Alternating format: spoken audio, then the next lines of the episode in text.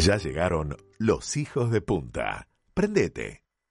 En Aerobox hacemos que sea más fácil comprar en los Estados Unidos. Vos compras y Aerobox te lo trae a todo Uruguay. Pero a todo el Uruguay. Desde Artigas a Montevideo. Desde Colonia a Rocha. Tus compras llegan rápido y seguras en dos vuelos semanales. Aerobox, una empresa de uruguayos para uruguayos. Visita nuestra web www.aerobox.com.uy o llamanos al 2622 6662. Aerobox, tu socio perfecto en las compras internacionales.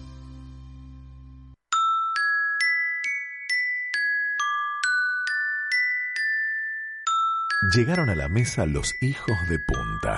Mica, Manuela y Raúl empiezan la tarde contigo en Radio Viva.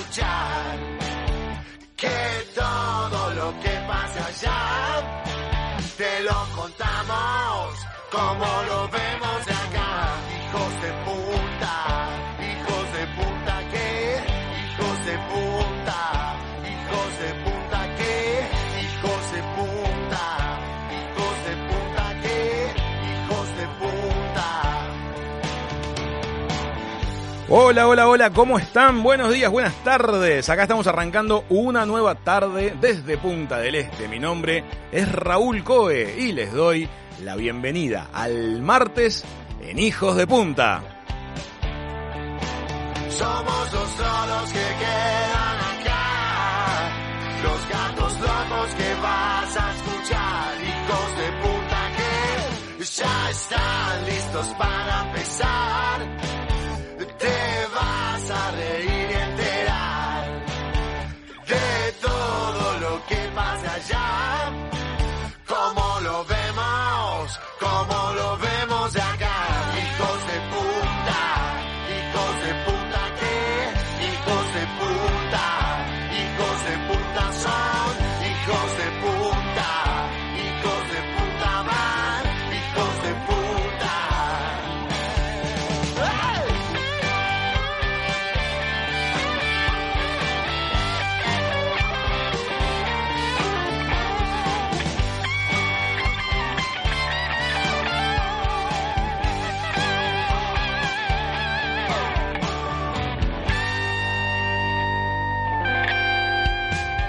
Muy, pero muy buenas tardes a todos. Estamos en el soleadísimo estudio de Radio Viva de Punta del Este y estoy con la mejor compañía. Manu, seguí haciendo meditaciones porque este otoño te está saliendo espectacular. Pero ta- ¿qué tal? ¿Cómo les va? Bueno, igual primicia de hijos de punta. A ver, No quiero ser mala onda, pero átense bien el tapabocas porque a partir de mañana miércoles hasta el viernes se pronostican chaparrones. ¿ah, sí? No solamente eso, sino que advierten ciclón extratropical. Ah, la fresca. Así que viene con todas las malas noticias. Tiraste, tiraste la bomba. Tiré la bomba Y y ahora me voy, que hable Mica. ¿Cómo estás, chiquitúa? Acá estoy estrenando micrófono para tener más libertad. ¿Cómo te sentís con ese chisme? Bien, como si tuviese un casco, pero está mucho mejor porque ahora puedo seguir eh, contestándole a la gente por WhatsApp, que de hecho les quiero contar que están como locos con la China. Ah, sí, es- ha sido increíble lo de la Tengo China. mensajes de que la China es increíble y quieren que vuelva. Dicen, esta dice maravillosa, traviesa y simpática. Traviesa. Traviesa. No la esperaba. Traviesa. No la esperaba, no la esperaba. Sí, sí, tuvo mucho, mucho éxito. Estamos hablando de que ayer hicimos contacto con la sabiduría milenaria de la señorita Chau, que la han enviado a Punta del Este como representante de China para que responda a todas las preguntas de, de Hijos de Punta y de la audiencia de Hijos de Punta que le puede mandar este, todas sus consultas. Qué sabiduría que tiene Chau. ¿eh? Mucha sabiduría. Acá dijeron, estuvo bien divertido. Ojalá se quede más en Uruguay, Eh, la voy a contactar a ver si puede volver. porque no sabemos cuánto dura la misión eh, diplomática que vino a hacer, a hacer Chau. Pero nosotros la vamos a convencer. ¿Vos decís que se va a quedar en Uruguay? Yo creo que sí. Con unos arrolladitos primavera la convencemos.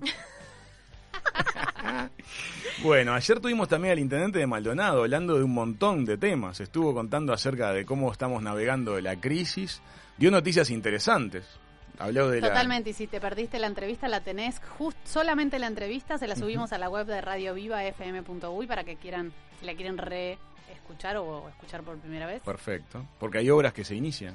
Varias- varios sí. trabajos viales muy importantes van a venir para Maldonado, pese a todos los líos que ha habido a nivel económico con, con la epidemia, ¿no? que hubo que remover toda la estructura presupuestaria de la Intendencia para poder hacer, eh, darle apoyo a toda la gente que, que estaba con, con dificultades. Bueno, ¿qué les parece si le contamos a la audiencia este, lo que vamos a tener hoy? Bueno, les cuento, nos vamos a contactar con Nati Amato en Buenos Aires para charlar sobre tendencias en la gran ciudad vecina.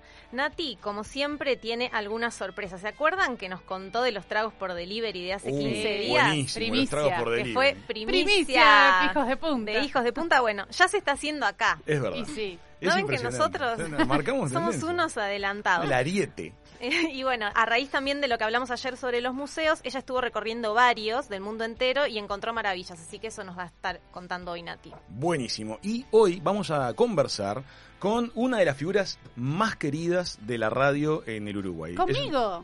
además, Ah. de, además de contigo, Ah, este, una persona que le ha creado banda sonora a Punta del Este va a estar en la mesa de Hijos de Punta. Hoy vamos a conversar con Berch Rupenian.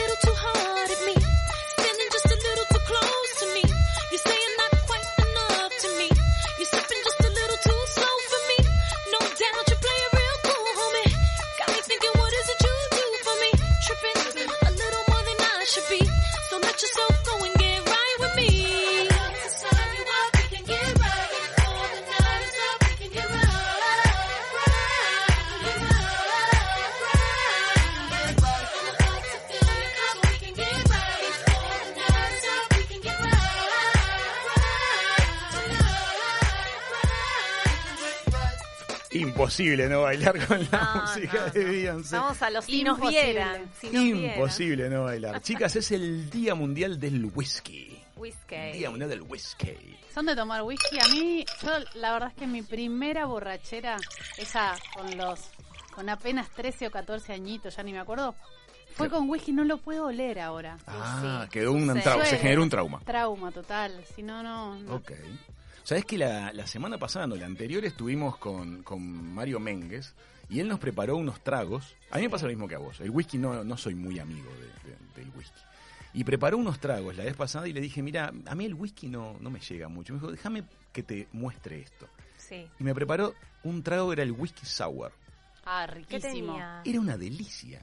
Porque Pero la- no se le sentiría tanto el Claro. cambia. de- Le- el, el whisky se transforma en un, en un flair, en un trago de esos. Pero la verdad es que el producto final es una maravilla. Pero hoy es el día del whisky en sí mismo. Le recordamos a la audiencia o le presentamos a los que no lo sepan. El whisky es un destilado de cereales como cebada, trigo, maíz, centeno, a los que se les agrega malta, cerveza y se añeja en barricas de distintos tipos de madera Sí. para lograr distintos efectos o sabores. Existen los whiskies de una sola malta o la mezcla de diversos whisky, que es lo que se llaman blends. La mayoría de los whiskies son blends, Como los té. también como los tés, exactamente. Y este y bueno, hay muchas cuestiones respecto de si lo prefieren tomar con o sin hielo, este, acompañar ciertas comidas con los whiskies. Es una bebida este, muy difundida en el mundo, obviamente. Y en Uruguay sobre todo. En Uruguay es un país que se consume whisky. mucho whisky. Desde Sí, hace años. Desde hace años. Yo hace un tiempo estuve en una cata de whisky. Ah, sí. Hace varios años. Y la pasé genial. No me acuerdo, me acuerdo, no me acuerdo mucho del final, pero estuvo buenísima la cata. No, No me pero era, era re lindo. O sea, es que te ponían como si fuera un mantel delante tuyo en- Sí. hecho de madera. Una especie de mantel individual hecho en placa de madera. Sí. Y sobre ese mantel habían como grabado a fuego el mapa de Escocia. Ah, qué bien. Muy lindo. Entonces, lindo. en las distintas regiones del mapa te apoyaban pequeñas copitas. La copita que es para catar vino se llama, eh, se- para catar whisky se llama Af- Afnor. Sí. Una copita chiquitita, muy linda. Entonces te ponían varios Afnor arriba del mapa de Escocia. Y en esas, en esas copitas te ponían los diferentes whiskies correspondientes a cada una de las regiones, malta simple. O sea, single malts. Porque cada región fabrica como su whisky Ah, malta simple. Y después, la empresa que patrocinaba la cata, lo que hacía era justamente mezclar todo eso y lograr el whisky que habitualmente uno compraba en la góndola. mira qué ¿Entendés? bien, sí. Entonces era muy diferente probar los ingredientes de alguna manera en forma individual y después ver la mezcla de todos, porque claro, te aportan cosas distintas. Te aporta de repente, uno es notoriamente alcohólico, otro tiene como un sabor de más de frutas, otro tiene un poco como de cereal y la, madera. Y Es la un- sumatoria es es, lo que te da el whisky. Es un mundo, está buenísimo. Saben que la palabra al traducirla quiere decir agua de vida. Ah, mira, agua de vida Sí, es whisky. Agua de gaélico. vida. Así que Ah, muchos estarán buena. contentos con lo que les acabo de decir porque es una excusa para tomar whisky. Bueno, Claro. mis suegros toman mucho whisky. Mirá. La abuela Lulú con 85 años se toma su vasito Ah, de whisky. qué Es bien. una- Viste que siempre cuando Sí. entrevistan a los viejitos es cuál es el secreto y siempre te tiran un alcohol. Eh, bueno, ahí Esta está, es agua de vida. Agua de vida. Claro. También de la copita de vino. ¿Y siempre saben por qué se les dice espirituosos? ¿Por qué? Porque cuando tomás una copita de whisky es como que te pones así un poco Hay un Espiritual. espiritual, claro. Sí, es por eso que son Bueno, bebidas hay una espirituosas. Por eso empiezan ¿sí? los abrazos, los besos. Hay una expresión, bebidas espirituosas. hay una expresión en latín que es este in vino veritas. Esa la escucharon varias veces, inclusive yo- Game of Thrones la menciona dos por tres. ¿Qué quiere decir? Yo no- Eh, los gobernantes de la antigüedad, cuando dudaban de, de- de- de las intenciones o las, inten- la- las actitudes de otras personas, se juntaban a tomar vino, era la bebida habitual, porque además este, en esa época no podían conservar agua, pues se les pudría, entonces Sí. ya usaban bebidas alcohólicas, pero tomaban vino y se, se- se consideraba que después de cierta cantidad de vino uno dice eso de la verdad. Cuando te picaba así el alegrón. Claro, como te- que es difícil mentir. como- Entonces, Claro. in vino veritas es como en la verdad que derivada de tomar el vino suficiente. Podría ser in whisky veritas, una versión mezclada, un blend. Bueno, muy bien. Bueno, muy bien. Eh, ayer, eh, mirá que esta noticia nos pasa de la producción. El año pasado se vendió el vino más, el whisky más caro de la historia. Macallan 1926, 1,7 millones de euros la botella. Ah, bueno. Uruguay es uno de los países con mayor consumo de whisky por cabeza de toda América del Sur. Sí. Vaya. Y es el trago nacional venezolano. Y me dicen también por WhatsApp que no es escocés el más vendido. Vieron ¿No? que hay como... Ah, no, y puede ser que sea el- no el- alguno de los whiskies bourbon, alguno de los americanos. Puede Estoy ser, esperando la norteamericanos. Ah, ya llegará la respuesta de la audiencia. bueno, escuchen, eh, además del te- tema, ya que estamos con la bebida, Sí. vamos un poquito a, a la A la masticación, claro. Es el Día Nacional de la Torta del Diablo. La torta La del diablo, del diablo. es la torta de chocolate, común de chocolate, ¿no? ¿Qué será? ¿La selva negra? La selva negra, qué rica. Siempre en mis rica. cumpleaños había selva negra. ¿Era la de tu cumpleaños? Sí. La ¿Y que la- vos te comías toda. A mí me gustan mucho las tortas de chocolate. No, es la, la torta del diablo no sé con qué va rellena. ¿eh? Es, este, Tiene, es un pastel de chocolate normal que por su color más oscuro tiende a ser más húmedo y aireado. Me gusta. Y bueno, y se hace con eh, agua caliente o hirviendo como líquido primario. Y tiene cacao típicamente usado en la masa a diferencia del chocolate y se puede agregar café también. Es deliciosa. ¿Y el Dos relleno de qué va? dulce de leche, dos capas y toda una cobertura de chocolate esa que brilla. Un glaseado de chocolate. Que te rico. mira y te dice, cómeme. Eh, a mí me, me- ¿Qué les parece? la ¿Cuál es, ¿Es tu torta favorita de cumpleaños esta? Dijiste. La selva negra. A mí me la hacían siempre cuando era chiquitita. Era la bizcochuelo de chocolate con dos capas de dulce de leche. Entonces como que tengo ese recuerdo. ¿Vieron que todo lo que nos acordamos de cuando éramos chicos es como que lo, lo añoramos o nos trae buenos recuerdos? No tenemos malos recuerdos de cuando éramos niños. No, depende de cómo fue tu niñez, capaz. Si Sí, tuviste una buena niñez, sí. Si no, capaz que estás traumado de por vida, pero sí. Como es tu caso. Claro, porque... No, yo tuve una niñez muy linda. Mañana tenés turno. Eh, pero sí, me gusta esa torta de cumpleaños siempre. Aunque ahora ya no la como. Claro, ahora no. A mí Claro, me gusta mucho cuando la arman con chantilly. Este, queda un poquito más liviana que con dulce de Sí, es verdad. Corta un poco. Que corta un poquito. A mí me gusta la chocotorta, pero es una bomba. Chocotorta es bomba. Importante bomba. Es una bomba. No sé, acá no se come mucho. ¿Sabes Sí. ¿Sí? Cada vez más. ¿Sabes que yo creciendo. la llevo siempre a las reuniones porque es como una novedad? Todavía es novedad. Todavía es novedad. Sin duda. Todavía estoy un paso adelante. Sin duda. Bueno, bien. Eh, me parece muy de hijo de punta llegar a un cumpleaños con una chocotorta. es verdad. Hoy se podría decir entonces que es un buen día para comer torta de chocolate con whisky. ¿Se Opa. vieron las tortas borrachas que les ponen? Sí. Es verdad, claro, sí. Se le, se Meterle le whisky a la torta borracha y estás conmemorando Dos días día. en uno. En dos combo. en uno. Claro. Dos días en uno. Excelente. Nunca me gustó la expresión matar dos pájaros de un tiro. ¿Qué Imagínate la ¿Te situación. parece injusto? Es triste. Imagínate la situación de disparar y que mates dos pájaros. Ya bastante triste es matar un pájaro, que debe ser horrendo. Bueno, ¿cuántas horas faltan para la, la sesión Para con el psicólogo de Raúl? Ya me estoy entrando a preocupar, chicos. Perdón. Bueno, muy bien. Estamos en el 96.7 en la costa este, 96.3 en la costa oeste del Uruguay. Bueno, y también para todos nuestros amigos de Montevideo, países vecinos y de todo el continente continental. ¿Viste que en, en- Sí, en- sí. en Encanta España te dicen del mundo mundial? Mundo mundial. Bueno, yo digo continente continental. Nos escuchan por streaming a través de www.radiovivafm.uy. Y ahora que tengo micrófono incorporado a mi cara, los puedo leer y contestar mucho más rápido al WhatsApp al 098-967-967. Amigas, amigos, en el próximo bloque vamos a conversar con una persona que ha contribuido mucho a construir la imagen de, sofisticación que, que tiene y como que proyecta Punta del Este al mundo. Así que vamos a estar recibiendo en la mesa de Hijos de Punta a Berch Rupenian. Bueno, muy bien amigos, seguimos avanzando en la tarde de Radio Viva. Tenemos una figura muy querida en el Uruguay y también una voz conocida por todos los extranjeros que a lo largo de los años han visitado nuestro país. Hace décadas que busca que Uruguay se abra musicalmente al mundo y que suene con mucho estilo, innovando, musicalizando, auspiciando fiestas, haciendo televisión y eligiendo decenas de temas del verano. Eh, lleva a Punta del Este metida abajo de la piel. Le damos la bienvenida a la mesa de hijos de punta a Berch Rupenian. ¿Cómo estás, Berch? ¿Cómo están ustedes? Buenas tardes. Muy bien, muchas gracias por estar con nosotros hoy eh, en Hijos de Punta. Con mucho gusto. Berch, 34 temas del verano después del primero. ¿Seguís sintiendo nervios cuando se estrena un tema del verano? Eh, mira, eh, es, es, eh, yo no diría, no nervios, pero sí es una responsabilidad, porque desde que asumimos la, musicalización de verano de él, el primer verano eh, que participamos, verano del 85, eh, ya todavía en ese momento estaba concierto, nosotros aparecimos en el verano 86, pero ya lo hicimos con Independencia. O sea que mm, hay una hay una responsabilidad, más que una responsabilidad, es una tradición de que todo el mundo espera un poco el tema que elegimos para cada verano.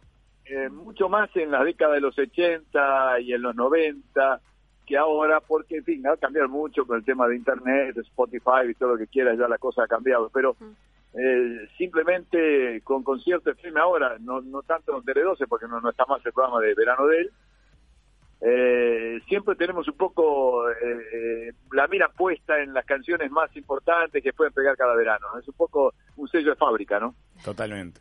¿Qué recuerdos tenés de esos primeros años en lo referido como a elegir el tema del verano? ¿Cómo era el proceso de elegir el tema en esos años en los cuales no existía todavía las plataformas de distribución de música digital? Mira, nosotros teníamos la responsabilidad de eh, elegir el tema fundamentalmente del programa de televisión de Tele 12, Verano de él. Claro. O sea, yo generalmente eh, eh, había una línea trazada por el canal de que debería ser una can- un artista desconocido eh, y por supuesto una canción también, pero no no elegí un tema de Paul McCartney, o sea que fuera una canción que fuera fundamentalmente eh, realizada por un artista que no tuviera mucha eh, mucha promoción aquí en Uruguay. Era un poco eh, uno, un poco la magia de, de- de- Claro. del- del tema ese. Y se Y el primero que elegimos fue un tema eh, italiano, Cristian de Cara, que había salido en el número 3, si no me equivoco, del Festival San Remo del 84. No había, no había ganado el Festival San Remo. Y a, a nosotros nos encantó. Lo, lo presentamos a la gente del canal. Eh, le encantó al, ingeniero Sheck, eh, que era un poco el, el- el- alma mater de- de- de- de- del programa y del canal. Y bueno, y, y allí empezó, elegimos el primer tema y allí tuvo tuvo una pegada impresionante. Lo estamos escuchando. impresionante la canción. Eh, hay que ver un poco, hay que eh, hay que un poco imaginarse el tema eh, con eh, imágenes de Punta del Este, qué sé yo, muy coloridas, muy, Ahí con, está, con mucha dinámica, con mucho ritmo y bueno, eso tuvo un impacto tremendo, tremendo. Y a partir de ese año, dos años fuimos eligiendo las canciones que generalmente eh, viajábamos a Europa para allá por octubre de cada año eh, y nos re- recorríamos disquerías como recorría yo disquerías eh, permanentemente Alemania, de Italia. Y, y bueno, eh, no había otra época, no había internet, no había nada, así que había que una, una disquería sentarse un par de horas, un par de horas no, eh, cinco, seis, siete, ocho horas escuchando canciones y eli- eligiendo, eligiendo, eligiendo, eligiendo y bueno, viajando, viajando pues a Montevideo para eh, con toda con toda esa lista de temas hacer la selección cuál cuál de ellos eh, cuajaba mejor para conducir el programa. Qué lindo. Tuviste la oportunidad de conocer personalmente a un montón de artistas de renombre. Me gustaría que me cuentes como las dos puntas. Un artista que sea un encanto y otro con el que no hayas podido conectar. La mayoría la mayoría fueron siempre muy amables, muy afables. Hay hay dos excepciones, pongo la regla. Eric Clapton, un tipo huraño, orozco, Mirá. eh, eh, eh, y Luis Miguel, un tipo difícil. Ajá. un tipo de, de- de un tipo difícil eh, pero no no no por por por mala gente pero por el por el tipo como de persona que es Que un no, trato tuvimos- difícil. no tuve ninguna ningún problema hacer una, una nota. La primera nota que hizo cuando llegó por primera vez aquí a Uruguay si no me equivoco fue en el 93 o el 94 que la hicimos en el, el- en el Victoria Plaza. Creo que no sé no, ya, ya era Victoria Plaza si no me equivoco. Eh, ya era Radisson perdón. Eh, allí le hicimos la nota y fue muy muy cordial pero después eh, es eh, por la personalidad que tiene es, es muy es muy lejano a los medios no no, Claro. no le gusta eh, y tiene todo ese trauma que, que- que la, la gente conoce de la pérdida de, de, de- de su madre y evidentemente todo eso toda esa historia que hay, evidentemente uno como después que sabe, que lo ve y, y ve cómo actúa se da cuenta de que le, que le quedaron eh, le quedaron rastros de toda de, de, to- de todo ese dolor que pasó de toda la angustia que, que tuvo en, en, en épocas eh, pasadas no ¿Y artista encantador? y artista encantador Rod Stewart Rod Stewart. Ah, un, eh, eh, Rod Stewart, un, un, un Bob Dylan, eh, eh, siempre de buen humor Phil Collins Mm. Ah, un mirá. tipo muy muy simple muy simple por, por- con la estrella notable notable que es qué sé yo o sea hay, hay muchos artistas los Gees, que tuve la oportunidad de verlos justamente yo le hice una nota a los Gees en Miami un año antes que se muriera que sea Mo Morris fuera, que prá- prácticamente fue creo que la última conferencia de prensa Uh, que hicieron ellos Qué vivencia. eh, fui en, en- en representación de Uruguay y, de, de- de concierto FM fuimos a, a Miami a hacer la nota, incluso que fue para Teledos también. Ah, en general, en general no, no he tenido, eh, no he encontrado reticencia o, o mala onda. Generalmente los artistas son bastante abiertos. Ahora mucho, hay, ahora hay mucho, eh, yo diría, hay mucho representante, hay mucho Mucha figura del medio. hombres de relaciones Claro. públicas están mucho más rodeados que antes, ¿no? O sea, no, no, no, no tienen tanta libertad como para eh, que tenían antes. Ahora hay que pasar muchas barreras. Empezar por el sello de grabación, después de ir con el representante, después de ir con el manager, qué sé yo.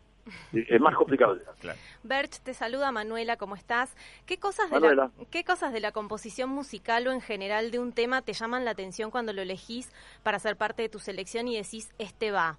¿Cómo es tu criterio?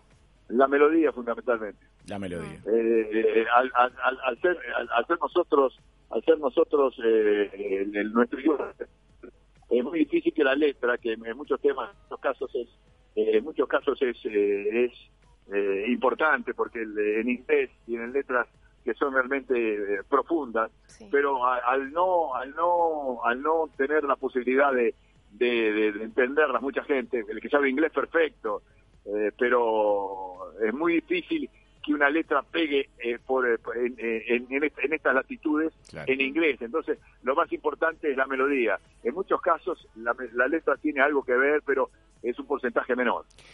Eh, qué interesante eso que decís. Vos has visto pasar muchas generaciones de, de audiencias de radio en Uruguay y en la región a lo largo del tiempo. Y en tu selección musical, de hecho, sos de cruzar mucho las épocas. Cuando le cruzás buena música de una generación a otra generación, ¿qué reacción es la que generalmente obtenés? Mira, yo lo veo eh, básicamente en mis hijos.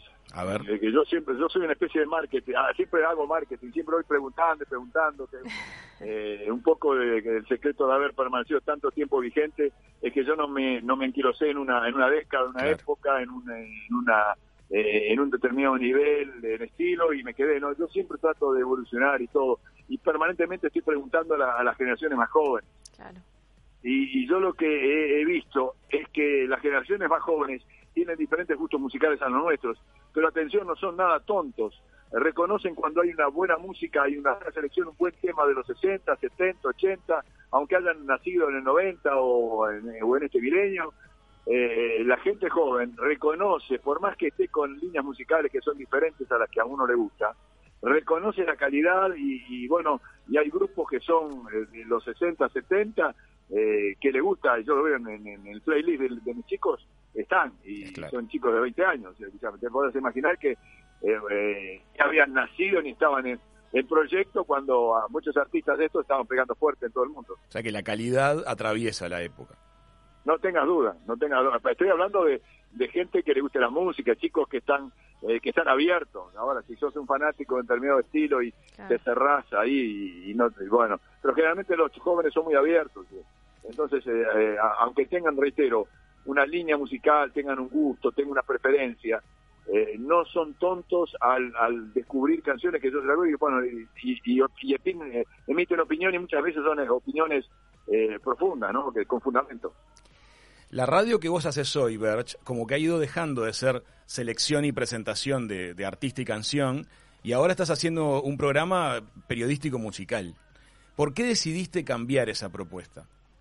No cambié, porque Impacto, por ejemplo, lo sigo haciendo. Ajá, Eh, Impacto sigue haciendo, y te- tengo tengo 38 FMs en todo el país que me retransmiten, es el programa, Claro. es el programa musical de mayor cobertura nacional, eh, con el estilo de Impactos. sí, sí. Pero después de ahora, eh, eh, que, creo que lo que estás hablando vos es Claro. de las 6 de la tarde, está dirigido porque mm, es- ese programa lo comencé con, con Leo Sarro en el 2000, antes que nos cerraran la radio, en el 2006, el 2006 y 2007 Ujú.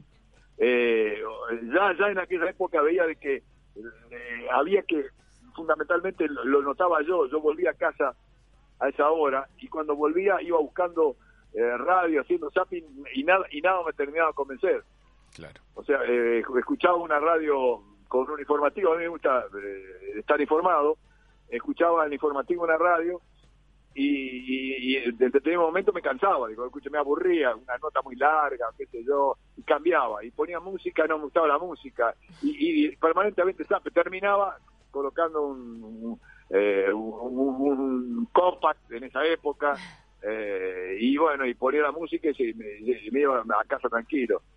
Eh, encontré eh, o, me di cuenta de que había un, vacío eh, en- para la audiencia aquella época, y entonces lo que armamos fue después que es, una combinación bastante medida de noticias, música, periodismo, una, una idea fundamentalmente muy amena de acompañar a la gente que está volviendo a casa en el coche. Claro. Ahí, ese es el que es nuestro gran público, el, el público que va manejando y volviendo a casa y que a veces los, los, los tramos hacia, hacia, hacia el regreso son muy largos, más con, la, con los problemas de- que tenemos de, De tráfico, de circulación, de vehículos en, en Uruguay que son bastante complicados. Entonces un, un- un trayecto para tu casa del centro a Carrasco que te llevaba hace 20, 15 años, 20 minutos, 25, ahora te lleva 45, 50 y si hay un accidente mucho más. Entonces vos tenés a la radio como la única forma o el, el- el- y, es- y ese es el gran capital que tiene la radio hoy porque no apareció ninguna otra cosa que te acompañe de manera, yo diría, amena en, en, en- el coche, en el coche que la radio. No, ahí no combinen, no combinen, no compiten la televisión ni el cable Claro. ni otra Claro. cosa.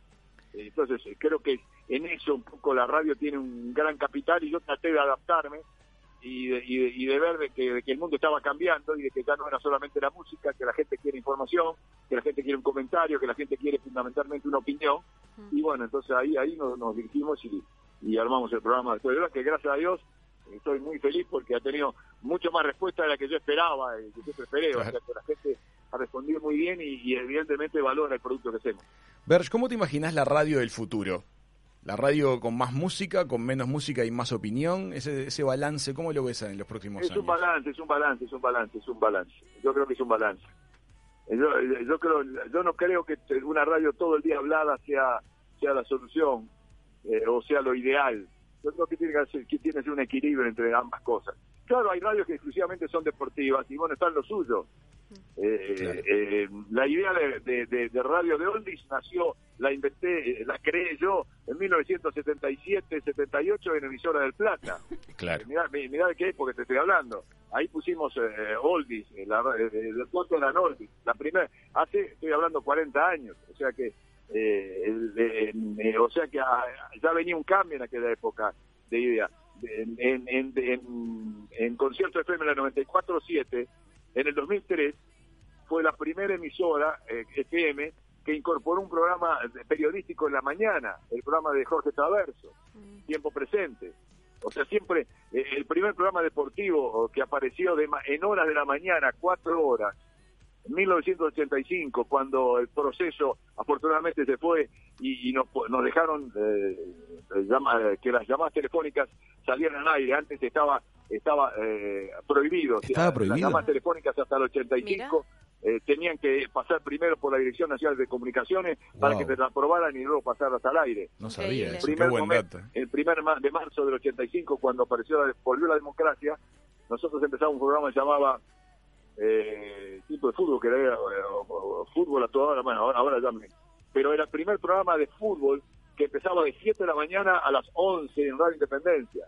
Una cosa absolutamente eh, inconcebible en aquel momento. Ahora sí han aparecido todos porque todo el mundo en este país, eh, en lugar de inventar, trata de copiar. Y bueno, eh, pero de mañana no existía un programa deportivo de fútbol y lo inventó Radio Independencia, que era una radio musical en aquel momento, en el 85, cuando vino la- el, el cambio de gobierno y, uno- y una y el cambio fundamentalmente de la llegada de la democracia.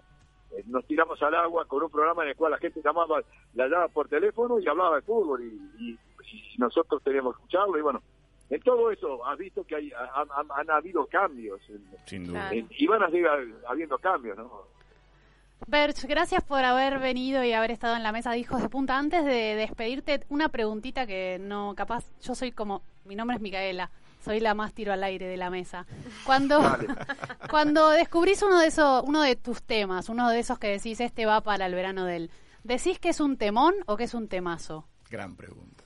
De las maneras. De las dos. Eh, eh, las dos, las dos, las dos. Hay Ese- términos que hay términos que utilizo algunas veces en otras, pero el mismo significado. Temón, temazo, eh, qué sé yo, eh, son los dos, los dos significan de que es un seguro éxito de los que yo considero que son seguro éxito, ¿no? Exacto. Los términos los voy cambiando, un bombazo, qué sé yo. eso de- Ah, el bombazo me gusta, me gusta el bombazo. Berge, muchísimas Sí, no sé. gracias. Nosotros somos No, una no. radio nueva, somos un programa súper nuevo dentro de la radio y tener una figura con toda la trayectoria que, que tenés vos encima, toda tu experiencia, nos hace bien, nos alegra y nos hace crecer de alguna manera eh, y respetar lo que es el trabajo de alguien que le ha dedicado su vida al medio de la radio. Gracias. Muy bien, con mucho gusto y los felicito a ustedes porque yo creo que el, el medio radio es un medio absolutamente vocacional. Yo siempre lo digo a los chicos de las diversas, de los cursos de, de- de comunicación que vienen permanentemente, vienen eh, a conversar conmigo o Sí. quieren charlas y todo lo demás. Yo les digo de que es, es muy positivo. El medio radio no tiene, lamentablemente por lo que es el país, unas posibilidades económicas muy grandes como pueden encontrarse en otras partes. Pero es un medio muy lindo, es, es un medio realmente que te da como para crecer y me encanta que ustedes que son gente joven no los conozco ahí, pero por las voces me cuenta que son gente joven, eh, eh, por lo menos estén enfocados en, en tra- en proyectos como estos que me, que me parecen muy interesantes y bueno, y están en un medio, reitero, la radio que para mí es el medio el medio más, más, más lindo de comunicación del mundo. Muchísimas gracias, Berch. Un gran abrazo.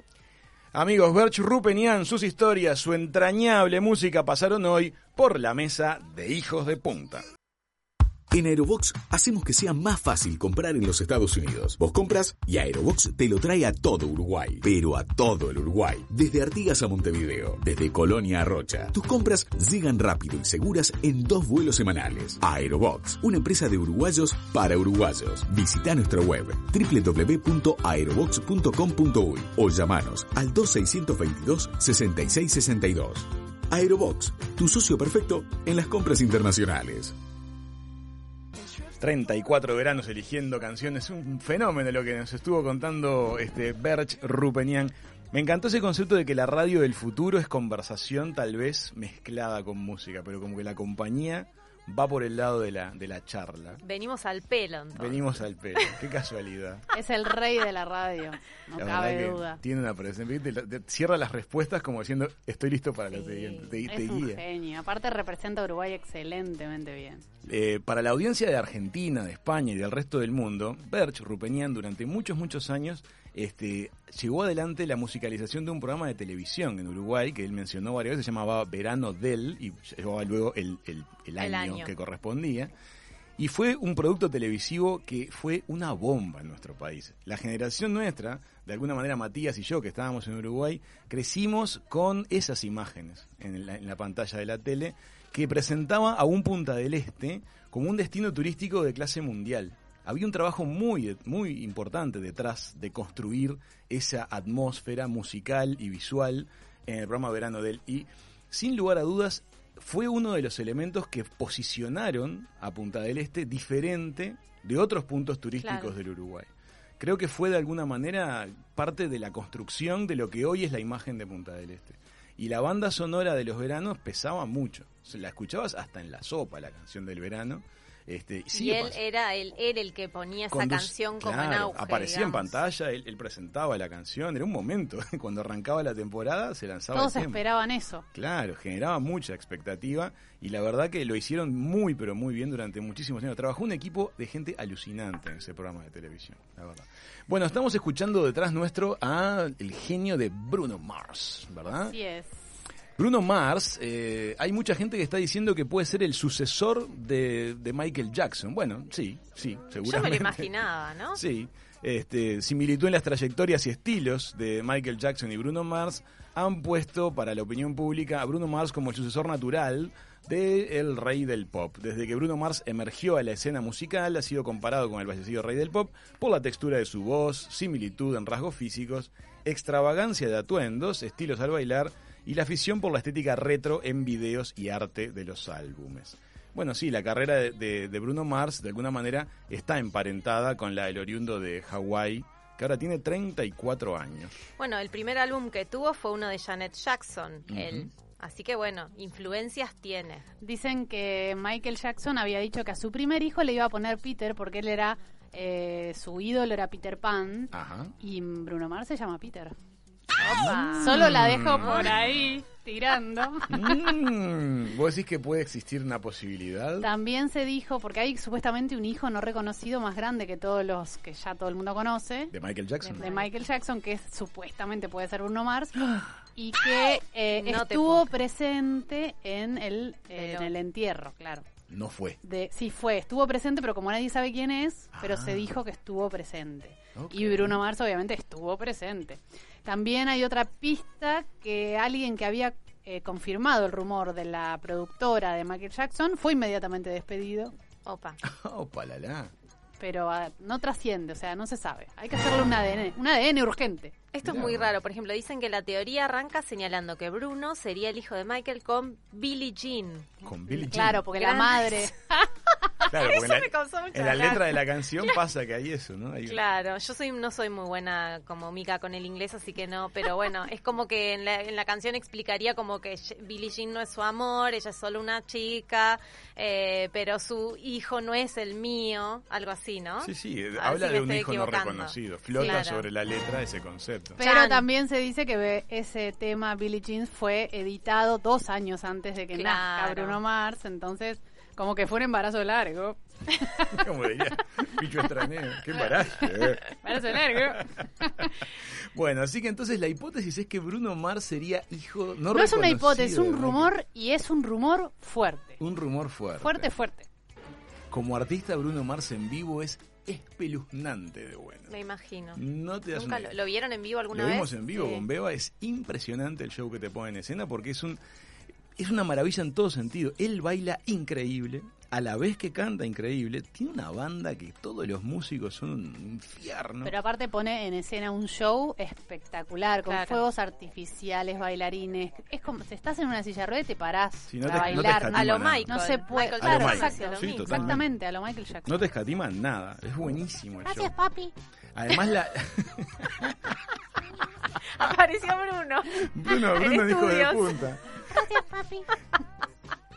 Vos sabés que aparte hay una cosa, la música de Bruno Mars en general, si vos la, la- como que rastreas en Spotify y pedís una lista de temas, te puede tirar 14 hits bailables, uno tras del Sí, otro. Entonces el show es una máquina, porque termina un hit y arranca con otro. Terminás con dolor de cuerpo. Claro, pero aparte, sepas, eso lo puedes encontrar a veces en artistas que tienen mucha trayectoria y que te pueden montar un show de repente de 16, 20 canciones y todas son hits. Yo que sé, vas a ver a Elton John y el tipo tiene 17 hits para ponerte. Sí. Pero es una persona que está arriba de los Hace 80 mil años. años. claro. Mm. Un tipo de 34 años como Bruno Mars que te puede hacer un show entero y son todos hits, Sí. no hay Aparte, muchos. la calidad de sonido del show que pone en escena es impresionante. Supera a la de un montón de shows, de otros shows que fuimos a ver, porque realmente él está detrás de todo eso. Y una cosa, un dato no menor, por ejemplo, no te permite entrar al teatro o al show, donde sea que sea el show, sin eh, haber dejado tu celular en una bolsita que lo guardan en un locker. O sea, no hay No, un... no. ¿Te acordás que te dan, perdón, te dan la bolsita, te lo sellan adelante tuyo con un precinto que no lo puedes romper y vos tenés tu celular pero no lo puedes usar? Claro, no podés No usar el celular en el show, para nada. Para nada. Ni para grabar, ni para filmar, ni para nada. 911 tampoco podés llamar. No, está buenísimo porque empieza el show y el loco le dices, ¿vieron que ustedes están con el celular todo el tiempo? Yo también estoy con el celular todo el tiempo. Este rato es para nosotros. Disfrutemos. Vamos a bailar, vamos a escuchar buena música, vamos a pasar la bomba. No quiero que estén pendientes de la foto y de la filmación. Sí. Vamos Muy a hacer el show. eso. Es Me excelente. sea, es La que lo que dice y la gente disfrut- se conecta. Y lo disfrutás de otra manera realmente el show. Totalmente. Eso te vuelve a ser... No te queda un solo recuerdo, ¿no? Nada. Porque en la que memoria. aparte, lo que pasa es que estás con el celular en un recital y al final estás mirando la pantalla y Sí. te estás perdiendo lo que está pasando enfrente tuyo. Totalmente. Es una locura. Y si vos no, el que está al lado lo está haciendo y también te cambia la esencia del show. Sí, sí, sí. Estás como medio chusmeando y no sé, se te va ¿viste? el ojo. Se te va el ojo, o la persona se quiere sacar la selfie, te empuja. Es como que la cabeza de la persona no está en el show. Y esa actitud te cambia la Me la- tiran una reflexión por WhatsApp que la tengo que decir porque es verdad. Dale. Michael Jackson hacía el moonwalking. Sí. Y Bruno Mars, ¿cuál es el apellido? Mars. Bruno Marte, Marte. como Joe Malone. Ay, chicos, Joe qué Malone. miedo. Bueno, piel pero de es una máquina de gitazos, es como Berch. Es como bien. Exactamente. Como Birch. Noticia, vamos a hacer un cambio de tema abrupto. Un cambio Another- de tema abrupto. thing, Cambio de tema abrupto. Ahí está. en Buenos Aires han vuelto las reuniones clandestinas con amigos. Nah. Mirá qué titular. Sí. Vuelto las reuniones clandestinas con amigos. Ya el clandestino. Ya es raro. mm, El último fin de semana parece que muchas personas han roto la cuarentena con asados clandestinos. Un asado clandestino es difícil porque el humo te delata. No, Bueno. pero lo podés estar haciendo para vos. Bueno. No está prohibido Claro. hacer asados. Es verdad. Muy Asa- bien, Micael. Encuentros a puertas cerradas, eso también sigue sucediendo, con el argumento cuestionado por los infectólogos de que eso era menos peligroso que salir a la calle con sus hijos. Típico Dudoso de. Dudoso argumento. Típico de porteño. Nadie lo dice en público, todos guardan las cofradías y casi todos dicen conocer a un amigo de un amigo, La claro, típica. típica, que este fin de semana hizo algo parecido. Las microsalidas, que es el término que le han puesto en los medios, son cada vez más frecuentes a medida que avanzan los días. La curva de contagios en Argentina está aplanada, pero no así las ganas de ver a los seres queridos. Hay quienes creen que es válido hacer una evaluación costo-beneficio sobre qué pesa más, salud emocional o un ambiente impoluto sin riesgo Es de que nosotros no nos damos cuenta, pero debe ser muy pesado mentalmente en- que no te dejen salir. Porque acá no es obligatoria En la Uruguay. cuarentena, claro. Pero en Argentina sí. Sí, igual a mí me llama la atención que en la nota, por ejemplo, hay, hay testimonios de gente que, que dice que saben que están haciendo algo mal, pero que lo volverían a hacer. Ah, copado. Es O sea, claro, eso fue como que dije, Chan, o sea, no. Es como ir postularte para el gobierno. Supe que lo hice mal, Claro. pero lo haría de nuevo. Es como que me generó como una especie de, no sé si bronca, pero cuando la, la leí dije, o sea, no sé si eh, es justo. No es, no es, no, no está bien. No está Porque, bien. no, además, eh, bueno, no, no quiero ponerme bajón, pero bueno, el fin de semana falleció una señora en, en Villa 31 que se llama Ramona, que es muy conocida. No, pero en serio, es un referente de la villa que se murió por coronavirus, que estaba hacinada con sus siete, siete personas de riesgo en la casa, no tenían agua hacía 12 días. Entonces, claro, eh, es- leer testimonios de gente de que desde la comodidad de su casa, porque encima los testimonios son como muy, bueno, tengo una casa de fin joven, de semana. Está muy bien lo que como- planteas. entonces me generó como realmente una tristeza rara. Eh, pero bueno, Lo malo es o, que quizás ahora no se den cuenta, pero que si llega a haber un rebrote, o sea, volvemos al 13 de marzo. Nos lo dijo el intendente. Sí. Volvemos a otra vez, Totalmente. todos adentro, o sea, es un paso para atrás muy grande, sobre todo para la economía, ¿no? En Uruguay la situación de a poquito se va normalizando, los números son otros respecto de los de Argentina. Ya aquí hay reuniones, de, de- de- Sí. de- no, es una, no está penalizado. Hay que tomar precauciones, nosotros hemos hecho reuniones y hemos tenido precauciones de tomar distancia, de evitar, de siempre lavarnos mucho las manos, de, de toser con, con el codo. Y cuando vamos a lugares de congregación pública, este, el uso del tapaboca me parece que Sí. no, no molesta a nadie, a fin de cuentas. Sí, sí, sí, no, eso está Lo perfecto. veo mucho, todo el mundo está usando tapaboca. Sí, de hecho acá yo también, a ver, lo uso y no he tenido reuniones todavía de amigos, ¿Todavía pero no? todavía de amigos, pero sí he recibido gente y me Ah, he bueno. cruzado con gente, de hecho vengo a trabajar y todo, pero como que me molestó el, el tono de la nota, ¿no? Como esa cosa de, bueno, pero hay que cuidar nuestra salud emocional cuando hay otras personas que, que realmente la están pasando mal. O sea Sí. que Es un balance interesante. Hay que, es una pregunta interesante. Es difícil. es, una difícil. pregunta interesante. Sí. Este, yo pienso también en, en la gente mayor que de pronto no ve a los nietos. Ahí hay un lazo muy fuerte que, que, sin embargo, está cortado en este momento. Se les hace pesado. En algunos casos que he conocido he notado que, que les no les vibra igual. Sí, no, por supuesto, no. A ver, como, como dije desde el principio, yo no romantizo la cuarentena para nada, me parece un garrón, me parece que todos la estamos pasando mal, pero digo, esa cosa del, bueno, eh, sé que estoy haciendo algo mal, pero lo volvería a hacer. ¿Cómo estás Como- saludando a a cuando te encontrás con alguien? Codito. Codito, codito. Yo estoy usando puño. No, pero puño no, porque si te lo pones en la boca y estornudás, Claro, Ah, el es el codito, motivo de codito. el codito no llegas a Pero estás más cerca del otro, ¿no? Yo para mantener como una distancia. Está mal seguramente lo que estoy haciendo. Bueno, mientras, no, mientras te laves las manos Sí, antes de todo el tocarte la cara, no hay problema. Estoy O con mucho lavado de mano. alcohol en gel en el auto. Ahí tengo una paranoia, tengo me tiro el spray que parece Raúl no se acuerdan que usa alcohol desde el año 1998, o sea, Cierto, es un precursor. no es nada nuevo para él.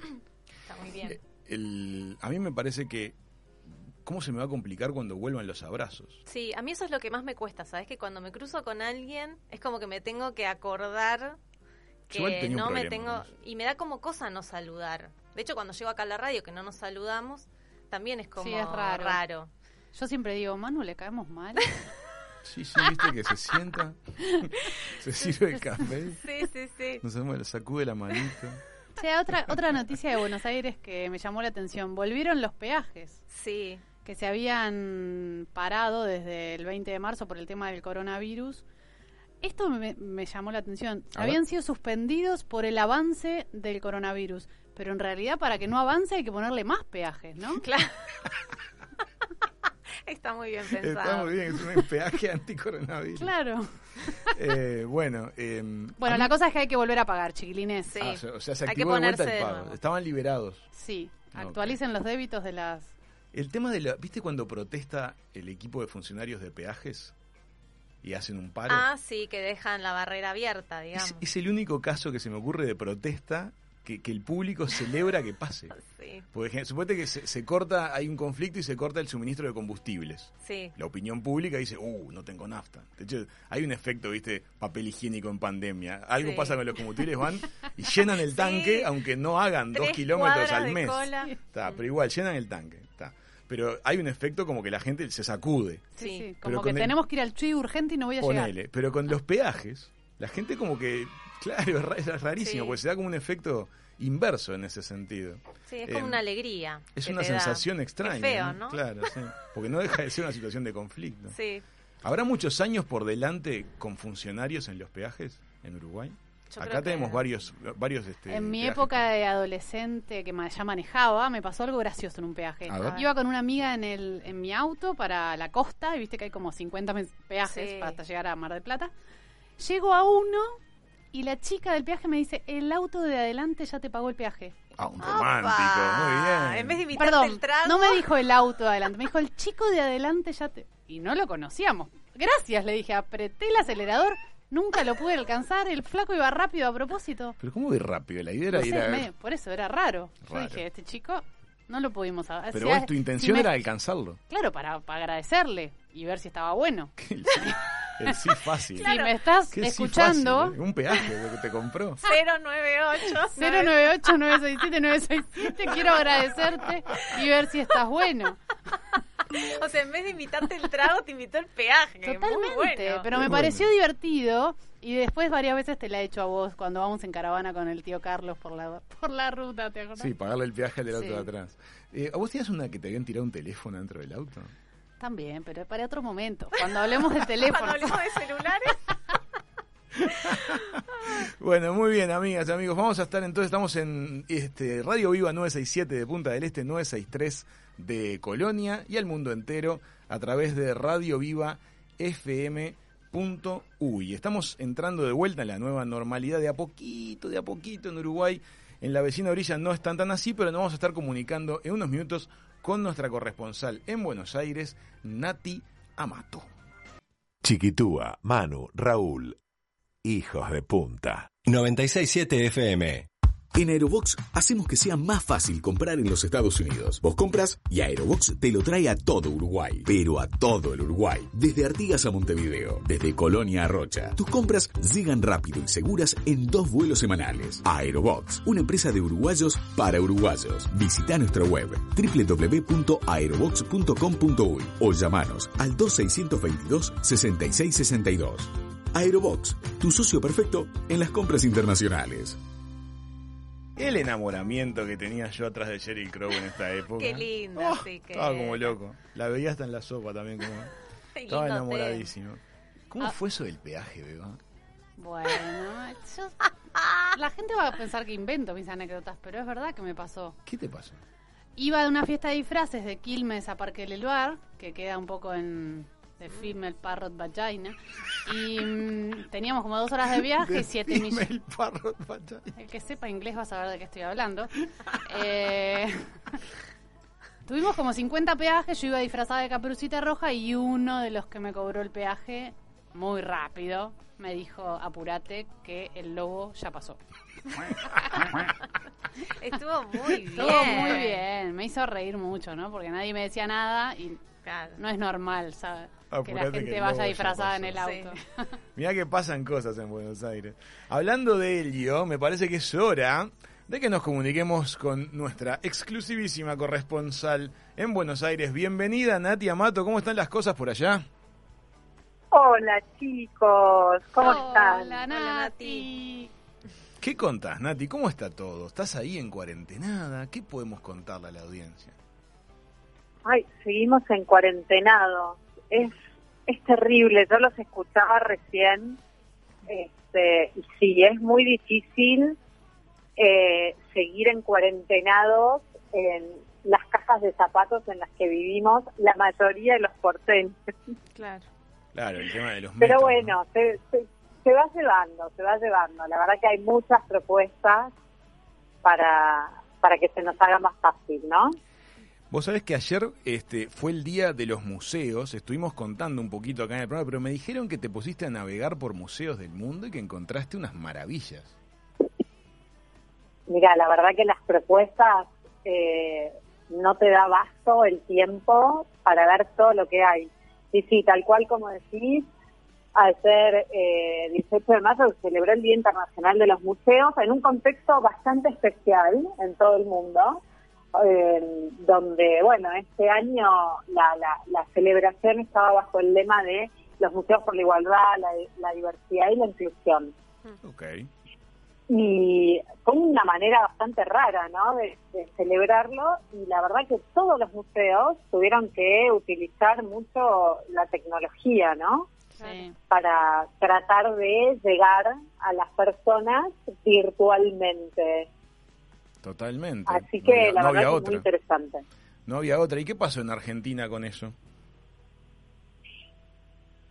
Bueno, en Argentina te cuento que hay varias propuestas.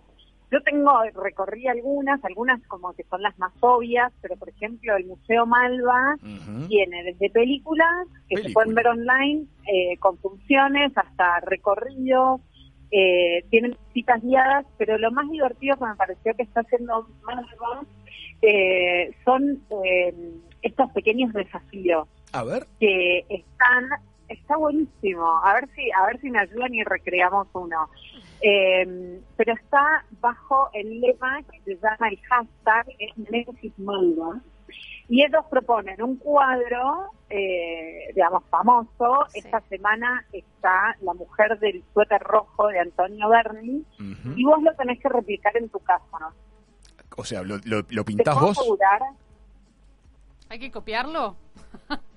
hay que copiarlo Es Ah, raro, ¿no? estamos promoviendo la falsificación, pero a sabiendas de que en realidad es un juego, ¿no? No es que salimos es a copiar un a Bernie. Juego Está buena la es un iniciativa. juego sí a la gente protagonizándolo Me gusta que la gente agarre ah, lápiz, no hay que pinceles. pintar, hay que, Hay que claro, hacerlo hay, que vos. hay que posar. Ah, hay que actuarlo. Exactamente, y es muy divertido y la creatividad en casa te digo que está espectacular. La gente, la, per- la, mm, la- el cuadro en sí mismo es como una chica en cuarentena, ¿no? A verla. Ah, es verdad. claro. Pobrecita, sí, la imagen connota cierta cierta nostalgia. O sea que alguien se pondría un suéter rojo y se sentaría tal cual el cuadro Acabo de de... entender los posteos de Instagram De varios amigos. Bien. Exactamente. Si los razón. buscan bajo el hashtag Nemesis Malva van a encontrar todos. Némesis Malva, linda idea. Eso se puede replicar, ¿eh? se puede hacer en otros ámbitos Está también. buenísimo. Está bueno, muy linda Está idea. Némesis Y- Malva, muy buen dato. Sí, sí. Y bueno, la verdad que después hay muchas opciones. Eh, por ejemplo, la Fundación de Julio- Boca participa en un programa eh, donde eh, enseñan en videos cortitos eh, las técnicas clásicas para principiantes y niños, por ejemplo. Entonces, bueno, es una buena opción para mantener a los niños ocupados, ¿no? Todas las, las familias que tienen los niños adentro. Pero ¿cómo es esa? Se ponen a Bueno, bailar. esa es que durante, son videos cortitos donde eh, uno de los maestros más importantes de la Fundación de Julio Boca, que se llama Florencia Legazzi, Ujú. eh, te da las técnicas clásicas y básicas para principiantes y niños. Pero de danza, de danza Claro. Yo no clásica. lo, no lo probé, chicos, porque mi elasticidad eh, no. Pero entonces son no conceptos básicos de danza clásica. Exactamente. Ah, me gusta eso también. Billy Elliot, me gusta lo que estamos proponiendo. Danza clásica en videos de tutoriales. Está- Total, total, total. Eso también da, Eh, da para muy bueno, buenos después si TikToks. quieren- ¿eh? ¿Cómo, cómo? Perdón. Eso da para muy buenos TikToks. Totalmente. Igual no se olviden que estamos en, pobla- en el rango de población de riesgo al ridículo. Según Totalmente. Germán Sin, Pavlovsky. sin lugar a dudas estamos en la población No de se riesgo. olviden de eso. Somos todos mayores de 30 acá. Totalmente, Manu. Totalmente. Es una línea muy fina. Sí. Pero bueno, la verdad es que así para, para nombrarles alguno y que después eh, eh, todos los que nos están escuchando puedan investigar un poquito, eh, también Fundación Proa está brindando charlas y entrevistas y ciclos con curadores súper interesantes. Ujú. Eh, y Arteba Fundación eh, está saliendo con unos nuevos podcasts que los pueden ver y pueden informarse a través de la cuenta de ellos de Instagram, que es Arte Va Fundación. Hay muchísimas propuestas. O sea, Fundación Proa, entonces, Arte Va. Esto lo vamos a estar poniendo todo en las redes sociales del programa para que la gente que tenga curiosidad quiera este, participar y se sume a todas estas ideas tan lindas, tan divertidas aparte. Me parece bueno que la cultura también entre como por esa puerta, ¿no? Sí, tal cual. Y que sea Totalmente, accesible para totalmente. todos. Y te digo que todos los museos están tratando de captar a los más chiquitos. Este, el museo, por ejemplo, de MoMA no se queda atrás. Hay una visita virtual para niños de entre 5 y 8 años. Ah, y y yo no puedo. la verdad que está buenísimo porque, digamos, los, si bien los mantiene enfrente de una pantalla, los mantiene enfrente de una pantalla con material cultural. Entonces está bueno. Buenísimo. Me encanta, encanta. esto, ¿eh? Me gusta que hayamos podido profundizar un poquito en este tema porque ayer no lo habíamos podido dedicar tanto tiempo al asunto de los museos y la verdad que está genial lo que está pasando desde ese punto de vista en la pandemia porque hay una apertura digital de los museos que de alguna manera también nos invita y nos despierta la curiosidad para que cuando se pueda querramos ir. Claro, de manera presencial. Está bueno. Totalmente. La tecnología nos acerca a la posibilidad de conocer lugares que quizá en este contexto mucho menos, pero tal vez si no puedes viajar tam- también. De alguna manera lo tenés en tu casa si no puedes ir. Está Totalmente. perfecto. Pero aparte, el hecho de presentarlo y que lo tengas en tu radar también despierta la curiosidad, las ganas y el empuje. ¿Quién te dice que más adelante, si hoy no es posible, tal vez lo sea? Sí. Y el tema es que, que tengas la curiosidad en ti. Así que me parece divino que esté pasando todo esto. Totalmente. Y cosas curiosas que te pasan es que por ahí vos ya estuviste en alguno de los museos, como Sí. por ejemplo en mi caso, yo pude estar en el Museo del Castillo de Chapultepec, que queda en la Ciudad de México, que es espectacular. Qué lomita hay que Eh, subir, ¿eh? Qué trepada. tour 360, Ujú. eh, no solo puedes ver, sino que hay toda una narración de lo que estás viendo en ese momento. Ah, Y la bueno. verdad que es eh, espectacular, porque es como que traslada nuevamente al momento que vos lo visitaste, que lo viste. Súper, súper interesante. O sea, es un lugar que tú ya estuviste, pero la versión digital que están presentando ahora vuelve a estar fascinante. Totalmente, porque te vuelve, a, te, te recrea el momento físico que vos estuviste Mm. y decís, ay, es verdad, esto tal cosa. Entonces, la verdad, lo súper recomiendo, más allá de, de si ya estuviste en el MoMA, si ya estuviste en el Louvre de París, No está de ya más. visitaste los museos de Uruguay. La verdad que está buenísimo. Qué bueno. Nati, muchísimas gracias por todas estas sugerencias que nos pasaste. Nos encantó. La verdad, ahora de tarde ya me veo que Sí, me me meto. preocupó un poco enterarme que estás perdiendo elasticidad, Natalia. Sí, ¿qué pasó con eso? Natalia es un, es un ícono de la elasticidad bonaerense. ¿Qué pasó con eso? Má- más ballet para Bueno, es muy Natalia. difícil, chicos, el entrenamiento en cuarentena. Claro. Me decía, me dice Marcelo que ya es una sesentena, porque hace 60 Es- días que están O adentro. sea, muy buena observación la de Marcelo. Exacto. Claro. Sería un cuarentena por dos, vamos. Sí. ¿Llegaremos a la ochentena? No sé, Ojalá, Terrible. ojalá que no. Esperemos que no. Ojalá que no. Nati, muchísimas gracias por este ratito con nosotros en Hijos de Punta. Un beso para los tres, chicos. Besitos. Chau Nati, era Nati Amato, con todas las novedades de Buenos Aires, la vereda de enfrente, pasando por la mesa de Hijos de Punta. Hijos de Punta. En streaming está en www.radiovivafm.uy. 1 a 3 pm. Punta del Este.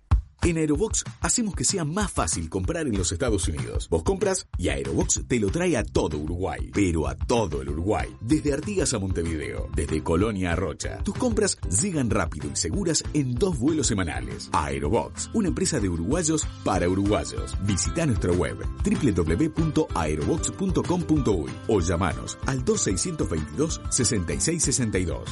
Aerobox, tu socio perfecto en las compras internacionales. La música de Wizard en Hijos de Punta, 96.7 de Punta del Este, 96.3 de Colonia, Radio Viva, FM.uy. Anoche terminé de mirar, eh, que terminó al, al mundo la, la emisión, este, The Last Dance, la de Ah, los la Bulls de que Jordan. recomendó La Nanu. recomendación de Nanu. La recomendación de Nanu es súper emocionante. ¿Lloraste? Sí, como un niño. Aparte, súper identificado había el- el- el- el- la final con la que termina la serie, que es una Sí. de las que disputaron los Bulls contra los Utah Jazz. Yo la vi de niño y yo hinchaba por los otros. se hinchaba por los Utah, Sí. porque admiraba mucho al base de los Utah que era John Stockton. Y cuando Jordan hizo su doble magistral al final, lloré en aquel momento y ayer volví a llorar. Lo reviviste. Totalmente, totalmente. Bueno, este, noticia interesantísima. Nuevo pasaporte de salud para viajar en avión. ¿Qué tal? Mire usted. Interesante. Con los viajes paralizados prácticamente en todo el mundo, la Organización Mundial del Turismo busca estrategias para reiniciar la actividad de manera segura, además de los protocolos en los que trabajan los diferentes sectores turísticos y las aerolíneas, que se están por aprobar.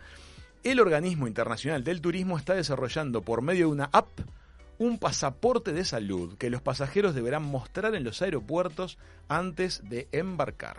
Será un pasaporte digital donde cada pasajero, previo al viaje, se va a tener que hacer un estudio de laboratorio normal que certifique que no tiene virus COVID-19 y con eso va a poder embarcar de manera segura. Bueno, va a ser un pasaporte digital, por lo visto, donde cada pasajero, eh, antes de viajar, se va a realizar un estudio en un laboratorio centro médico autorizado, como la libreta sanitaria. Y va a tener Claro. que ser en el propio eso. aeropuerto para que no haya demora. claro, que certifique que no... eh, ay, no, perdón, me fui. Em, Va a ser como un pasaporte, pasaporte de inmunidad. sí, Claro. que por ahora es imposible por dos motivos. Uno, porque no hay vacuna. Claro. Y dos, porque no hay una absoluta certeza científica de quien ya hubiera atravesado una enfermedad de coronavirus, eh, que por lo tanto ya debería tener anticuerpos, no pueda recontagiarse y contagiar a los demás. Ah, claro, por eso no se puede hacer todavía un pasaporte de inmunidad. Eso quedará Claro, para más adelante. Tal cual. Por ahora es un pasaporte, es una especie de autorización de embarque, lo que Sí, se está sí, pero pensando está en bueno hacer. que, está- que estén pensando ideas para volver a viajar, ¿no? Sí, sin duda, la industria del turismo La industria del turismo es muy grande y la está sufriendo muchísimo. ¿A cuánto les parece que estamos en tiempo, no? De que, de que todo el asunto pasaporte... Me llegó un chimento por WhatsApp hoy. A ver. Es un chimento porque no está corroborado, pero hay, hay una resi- no residente, una residente estadounidense, sí, que está viviendo en Punta del Este por la frontera cerrada, que tiene fecha de pasaje desde el aeropuerto de Carrasco Sí. el primero de junio para volverse a USA. Mira vos, ¿no será un vuelo y no es de, humanitario?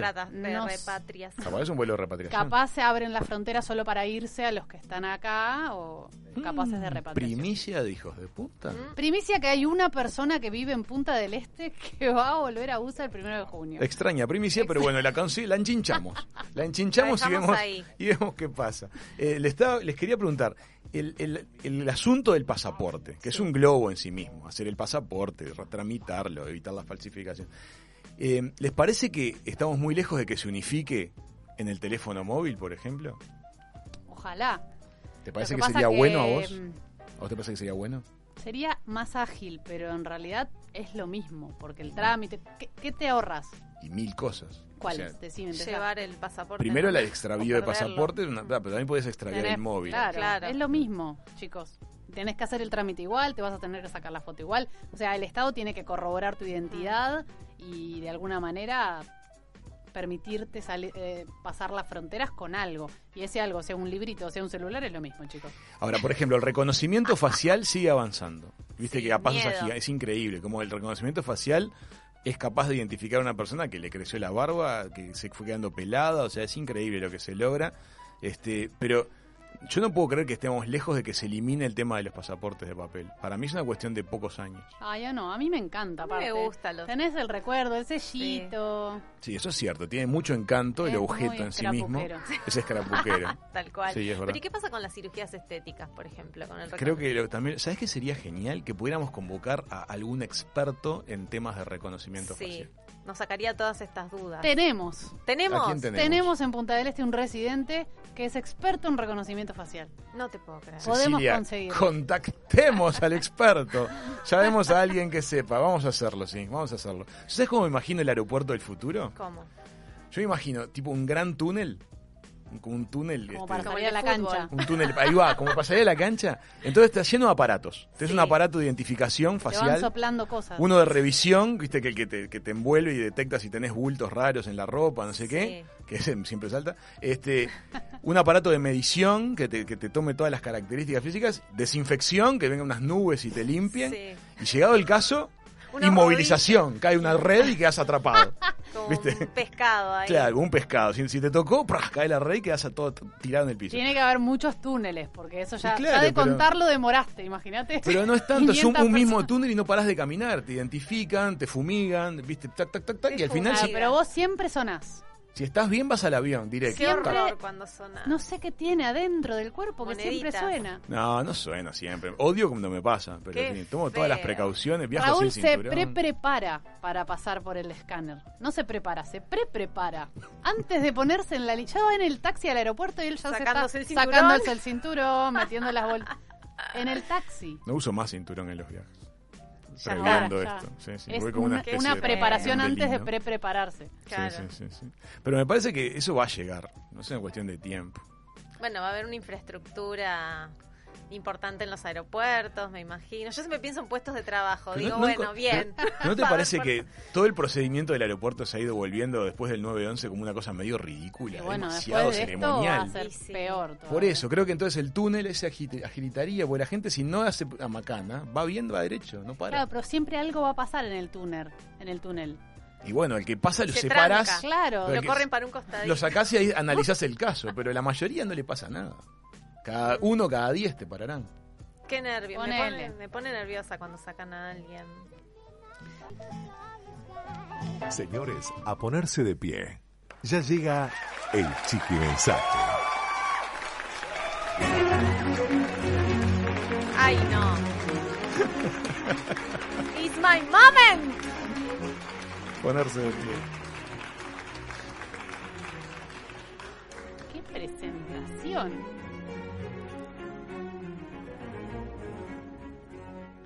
Record a message or video and send to one of your grandparents. Aplausos. Cada vez mejor. Es muy lindo el mensaje. Es una muy linda este, sugerencia la que estás planteando. Bebo. ¿Qué le dirían o qué le grabarían en ese mensaje o video a sus abuelos para pasárselo por celular? Vas a mandar un mensaje entonces a tus abuelos. Claro. un- A ver. Ah, claro, traducí la frase para quien no entiende mi perfecto inglés. No, está bien, ya lo dijiste. sí. Grabar- Grábale un mensaje, un video a uno de tus abuelos este, y y envíaselo. envíeselo. Bueno, está bien, linda consigna. A Lindo. ver, ¿qué les tenemos que decir a los abuelos?